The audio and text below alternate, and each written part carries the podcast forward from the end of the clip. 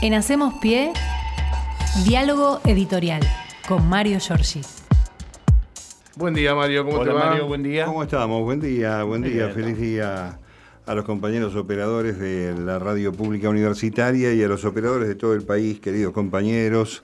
Primer oyente del desastre que hacemos de este lado y crítico en esas condiciones también, ¿no? Más allá del buen gusto y el, el tenor de la producción manejando los fierritos de la licuadora. Bueno, eh, sí, un martes con este, un fin de semana pegado, prácticamente, porque viene el 25, después habrá 48 horas más y otra vez se va a ir terminando el mes de mayo con este, novedades de ayer, de hoy y de siempre, diría, en la Argentina bendita, donde tenemos este, una reestructuración del Ministerio de Economía. Y tiene ahora el ministro de Economía, Martín Guzmán, que en un rato se va a presentar junto al presidente en el primer acto público después de que se, produza, se produce esta modificación. Tiene, digo, Martín Guzmán, hincha de Gimnasia Esgrima La Plata, egresado de la Universidad Nacional de La Plata, Sí, señor. La responsabilidad de eh, la macro y la micro, a partir de la renuncia de Roberto Feletti, de la cual no vamos a hablar mucho más, este, me parece que está muy claro eh, la postura que tenía el secretario que se fue, las pocas herramientas que tuvo para enfrentar el tema de la inflación y este, la forma de eh, debilitarse o de autoinfligirse debilidad que tiene el gobierno nacional en función justamente de esta tenacidad de ir por un camino que evidentemente no ha dado hasta ahora resultados. Abro un paréntesis pensando que si hay un descenso de la inflación a dos puntos menos, tres puntos menos eh, para el mes de agosto o septiembre, estaremos hablando de otro tenor y del resultado exitoso, en todo caso, del descenso marcado de la inflación, cosa que no parece ser muy clara, porque se está produciendo también otro tema, más allá de la inflación, que es la del desabastecimiento de los precios cuidados. Hoy vamos a tener un informe del INDEC para ver cómo está el tema de la venta en los supermercados. Ahí vamos a encontrarnos con algunas sorpresas, porque obviamente cuando uno camina por esas grandes superficies de venta, ve góndolas vacías, donde se supone tiene que estar la gran mayoría de los productos de precios cuidados. Por lo tanto, bueno, tiene Guzmán Tres temas, a mi juicio, sobresalientes, el vínculo con el Fondo Monetario Internacional, con el que negoció el acuerdo, el tema de la vinculación con las grandes jugadoras de la economía en la República Argentina, el Círculo Rojo, como quiera que lo definan, y ahora el tema de la inflación, que paradójicamente también, a mi juicio, fue un error de entrada tener a la Secretaría de Comercio Interior en el área de producción, porque es un tema de la economía y por supuesto de las políticas que el gobierno tendría que haber implementado o trató de implementar para parar esta espiral inflacionaria que no es del gobierno de Alberto Fernández, vamos a ser sinceros, viene heredada de un circuito perverso que generó el macrismo y este, desamparada obviamente la situación del mundo a partir de la pandemia, sobre los cuales no podemos abrir un juicio de valor este, más que eh, este que estamos marcando, ¿no? Si hay un procedimiento que es este, eh, genuino y funciona, pero en la Argentina no funciona el tema del diálogo por el diálogo mismo, requiere cierta severidad, eh, firmeza en las decisiones y este, lo peor que puede pasar es titubear en algunas determinaciones, retenciones sí, retenciones no. De Vicentín para acá es una cosa que uno recuerda y lo marca, ¿no? Es decir, este, vamos a expropiar y, de- y no vamos a expropiar, vamos a, este, con el tema de la hidrovía, en realidad es el río Paraná y su salida, hidrovía es una marca, y estamos ahí, ¿no? En una situación donde este, obviamente el- está claro quién es el adversario de un gobierno nacional y popular. Está claro que este, cuando uno le escucha a la reta que quiere parecerse más a Milei para que no le saque tantos votos y dice que no lo van a respetar, ni lo respetaron nunca al presidente de la Nación, eh, el panorama es grave.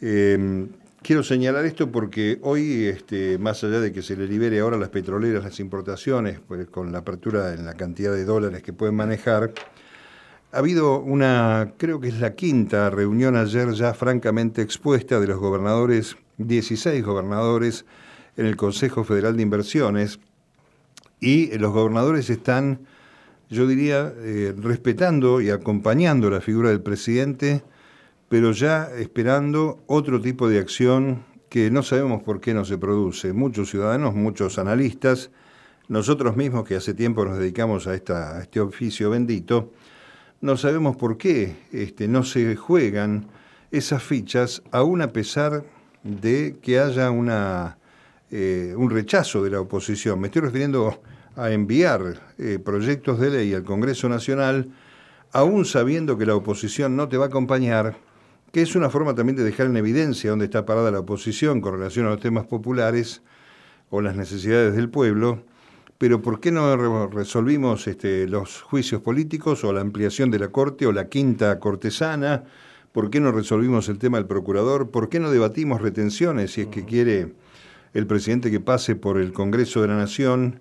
Eh, a pesar de que es potestad del presidente modificarlo, ¿eh? está en la Constitución, bueno, son dudas que uno tiene y que no deja de expresarlas, porque además, más allá de que hable o no hable con la vicepresidenta, hay algunas cuestiones de la política este, y del poder que tienen necesidad de ser ejercidos.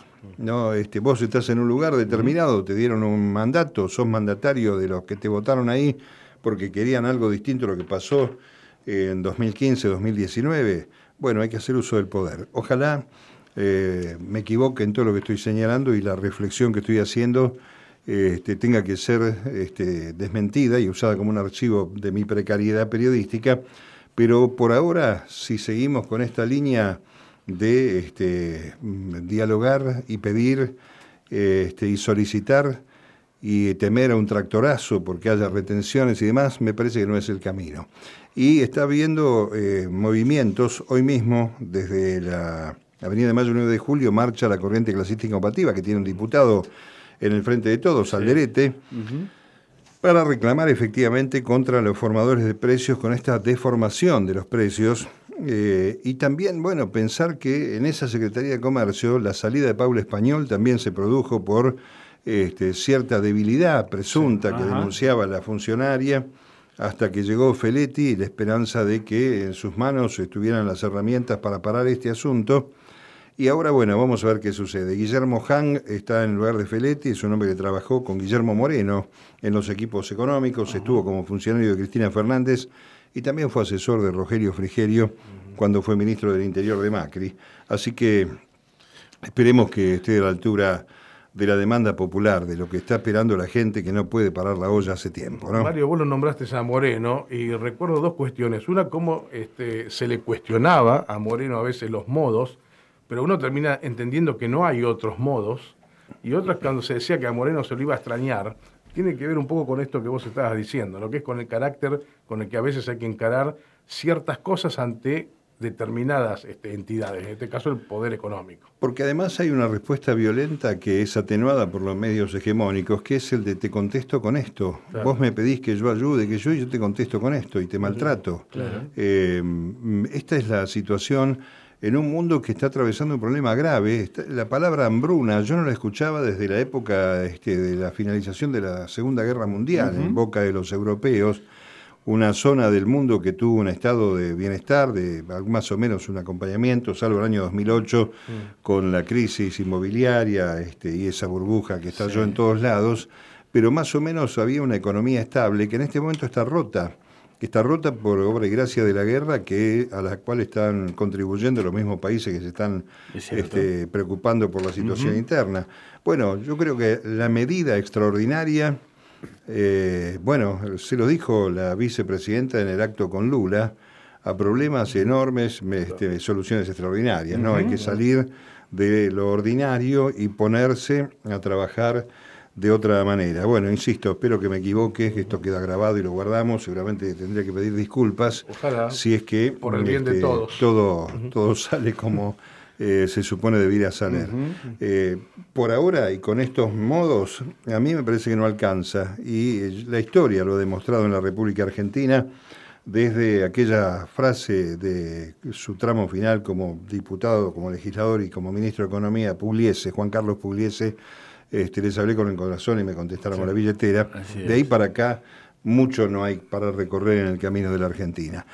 Voy rápido. Um, otro martes intenso en la Cámara de Diputados. Eh, hoy este, el Consejo de la Magistratura, compra argentino que por ahí tiene dictamen y el tema de la boleta única eh, en distintos horarios todo el día y hoy va a haber un, un tratamiento de un proyecto de ley que se llama Agujero Azul y la creación de dos parques nacionales en Córdoba y en Río Negro y la ampliación de uno en Entre Ríos. Es la sesión de Río Negro al Estado Nacional para la creación del Parque Islote Lobos y la jurisdicción ambiental y dominio sobre todos los terrenos que se encuentran dentro del espejo de agua de la Laguna de Mar Chiquita en Córdoba, y este, la transferencia eh, efectuada por Entre Ríos al Estado Nacional del Parque Nacional Predelta, que está ubicado en la zona de Villa Diamante, en este, la provincia de Entre Ríos.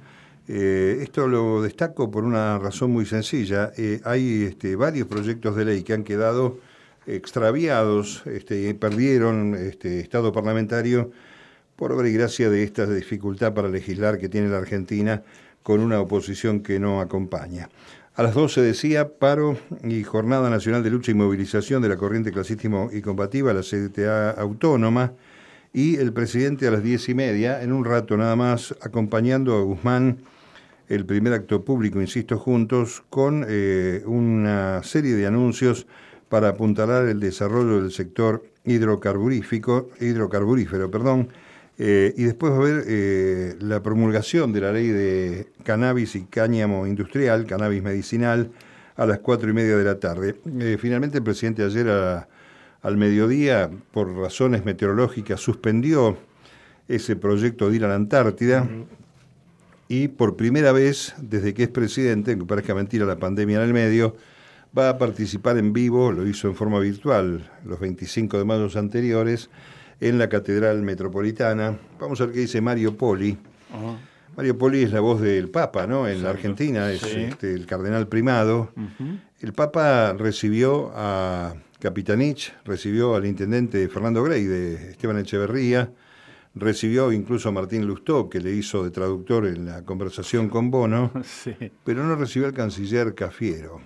¿eh? Y eso este, hace un poco de ruido hacia dentro de la política hay algunos de los que podemos autodenominarse albertistas que están preocupados porque parece que mañana Poli le va a dar para que tenga al presidente las críticas de la Iglesia, que yo creo que las va a seguir haciendo igual, más allá de que haya no una afinidad política. Y este, va a haber algo bueno mañana acá en Avellaneda, mañana 25 de mayo. ¿Ah, sí? Eh, que además es una de las puntas que me parece que también uno tiene que tomar con esperanza. Mis, este, diagnósticos hoy no son muy buenos, pero mm, eh, se va a poner en marcha aquí en el complejo La Estación, el Parque de la Vieja Estación Provincial, el proceso de institucionalización del Frente de Todos en la provincia de Buenos Aires, algo que venimos reclamando hace mucho tiempo. Mañana se van a encontrar allí en la estación de de Avellaneda, el parque municipal, em, organizaciones sociales, políticas, sindicales, van a lanzar con el título Pueblos Libres eh, la participación para el debate interno y la construcción política del Frente de Todos, algo que está siendo demandado. Así que mañana va a haber un movimiento ahí importante, justo en la fecha patria elegida. Ya está en marcha, hay un acuerdo ahí del presidente de la Nación, hay un acuerdo también de Sergio Massa y hay un acuerdo del presidente del PJ bonaerense, Máximo Kirchner, que habla de que ahí se está construyendo efectivamente algo que se está reclamando. Por supuesto, está al frente Axel Kisilov, que es el, cargo máximo que tiene la provincia en materia política, el frente de todos.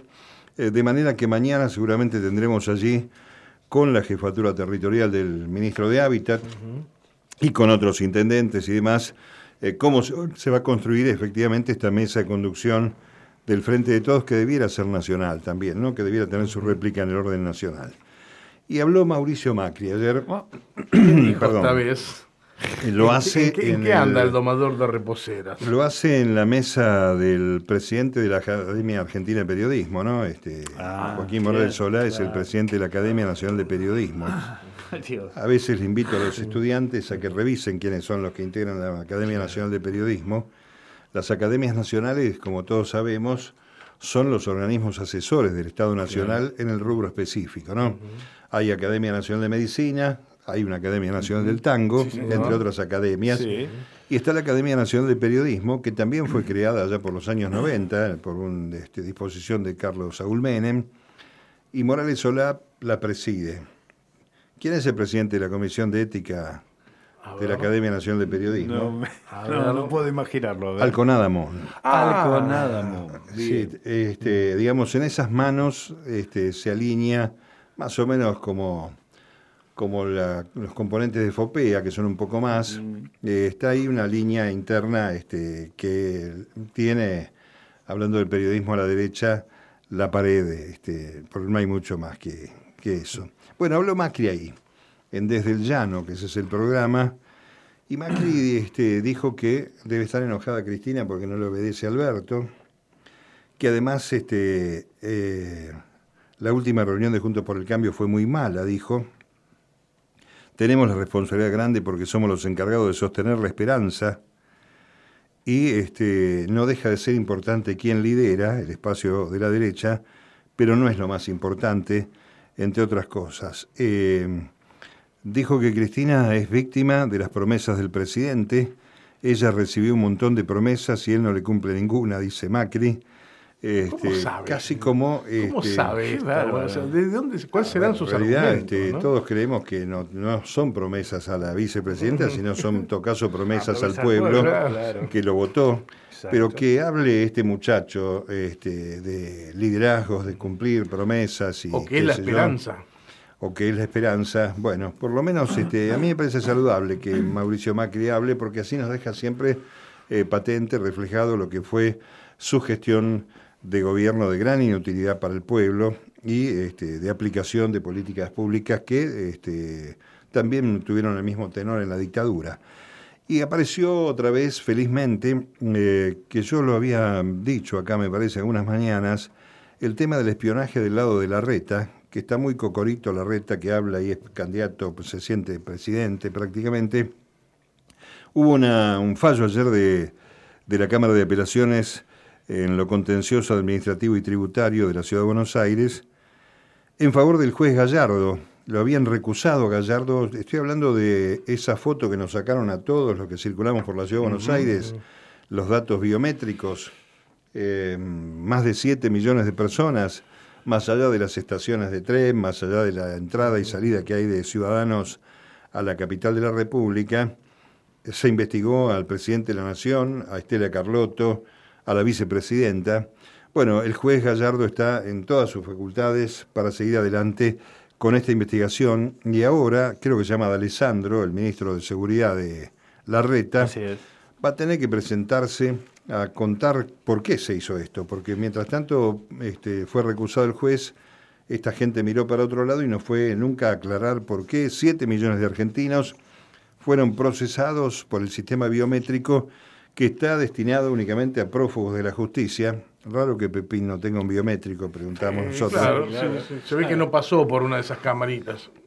Y después les cuento algo que viene a cuento, ya dije los de los gobernadores, pero hay una historia que los viejos veteranos periodistas recordamos, sobre todo este, uno de los recuerdos que tengo antes de irme a vivir a la provincia de Mendoza, fue como con topadoras la dictadura terminó con algunos barrios este, vulnerables, villas, eh, previo al Mundial 1978, sobre todo en la zona de Núñez y demás, topadoras, de verdad. Sí, sí, una, hay una emblemática que es la de Palermo, eh, donde estaba eh, cerca de la cancha excursionista. Sí, bueno, perfecto, eso es la zona de Núñez, ahí. Este, bueno, es, ese movimiento de personas hizo que este, en ese momento la ciudad de Buenos Aires no era un ente autónomo, eh, el intendente era puesto por el presidente de la Nación, esto, esto es previo a la constitución del 94.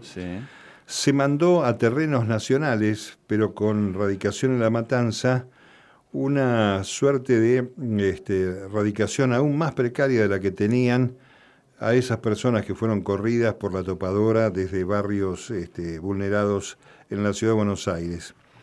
¿Qué pasó? Eh, hace tiempo de esto, 40 años o poco más de 40 años, que el municipio de La Matanza, que tiene en una relación algo así como de 1 a 10 la renta per cápita con relación a la ciudad de Buenos Aires, se hizo cargo de el saneamiento de estos barrios que quedaron en su distrito, pero que están a nombre de la ciudad de Buenos Aires, se hizo cargo de la salud, de la asistencia, de la educación, y entonces hoy va a ir el intendente Espinosa, los abogados del municipio de La Matanza, a la justicia, para reclamar una cifra de 100 mil millones de pesos que según estimaciones adeuda a la ciudad de Buenos Aires a este, el municipio de La Matanza por haberse hecho cargo de una cuestión que le es propia. Es, curioso esto porque lleva unos cuantos años de historia.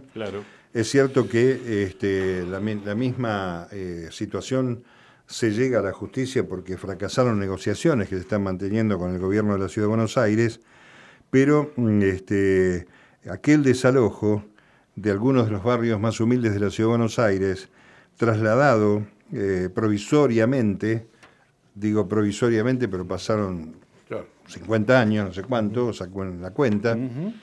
Eh, hoy por hoy eh, es cierto que la provincia de Buenos Aires y el municipio de La Matanza se tuvieron que hacer cargo de esta historia.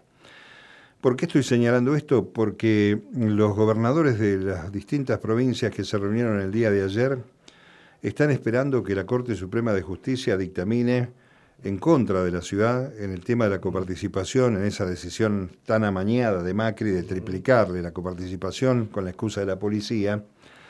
Y caso contrario, si la Corte fallara en favor del gobierno de la ciudad, ¿qué puede pasar? Porque esta Corte está más alineada con ese sector que con otro, le van a pedir juicio político a los gobernadores.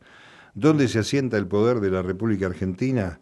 en las provincias, en los pactos persistentes que le dieron origen a esta nación, y los gobernadores son conscientes de esta realidad, son conscientes además que la ciudad de Buenos Aires, con este, su rentabilidad, está muy por encima de los valores de servicios, como por ejemplo el transporte, el servicio eléctrico y demás, mucho este, menos se paga en esta parte del país que lo que sucede en esas provincias. Y entonces, si no se resuelve favorablemente el tema de la coparticipación, están dispuestos a arrancar con el pedido de juicio político al mismo tiempo de apuntalar el proyecto de Zaffaroni para que la Corte sea ampliada y tenga una representación federal. El de máxima, tener 25 miembros la Corte Suprema, de mínima el proyecto de Bretilnec, que creo que lo hemos hablado acá, este, reducía a 16, creo, este, miembros de la Corte Suprema. Pero es un dato, eh, insisto, hay una este, intención allí de este, mm, terminar con esta serie de privilegios. Hay otras señales, las que dio el ministro del Interior, Guado de Pedro, el sábado en Mendoza, reclamando que IPF se traslade a las provincias productoras de petróleo y gas y que no pague este, impuestos este, y regalías a la ciudad de Buenos Aires porque tiene allí sus oficinas en Puerto Madero, en esa torre cuando este, en realidad mm, el gran esfuerzo que se hacen desde el trabajo y de la empresa ni siquiera tiene una destilería, este, porque está fuera del distrito capitalino, la de IPF acá en Dock Claro, exacto. Eh, yo creo que es hora también de rediscutir la cuestión federal y me parece que ese es uno de los caminos importantes que tiene que tomar la Argentina, más allá de cómo le vaya, qué suerte corra Alberto Fernández en esta etapa, que debía ser del relanzamiento. Eh, se supone que la reconstrucción argentina iba a quedar este, desplazada por eh, la palabra gente metida en otra frase, que también no es muy, digamos, popular. Y este, veremos qué pasa.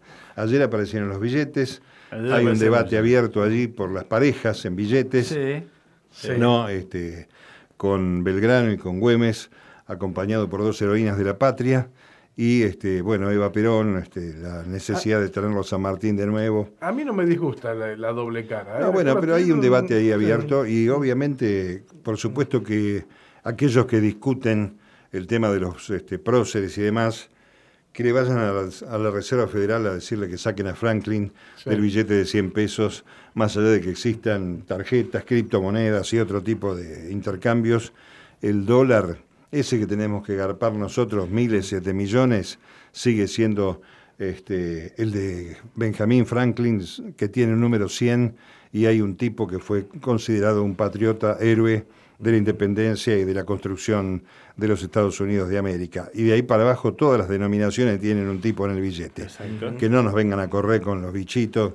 Este, por supuesto que este, también habría que tomar en cuenta el cocodrilo de los grandes empresarios, que es un billete que faltó en esa colección este, impresentable. Sí, claro, totalmente. Y también podríamos decir que se buenan los horneros, que es el billete de mayor denominación, que cada vez alcanza para comprar menos, ¿no? Exacto. En fin. Eh, buena, buen día de la patria mañana, compañeros. Gracias, Mario. Seguimos este, el próximo jueves. La seguimos el jueves. En Hacemos Pie, diálogo editorial con Mario Giorgi.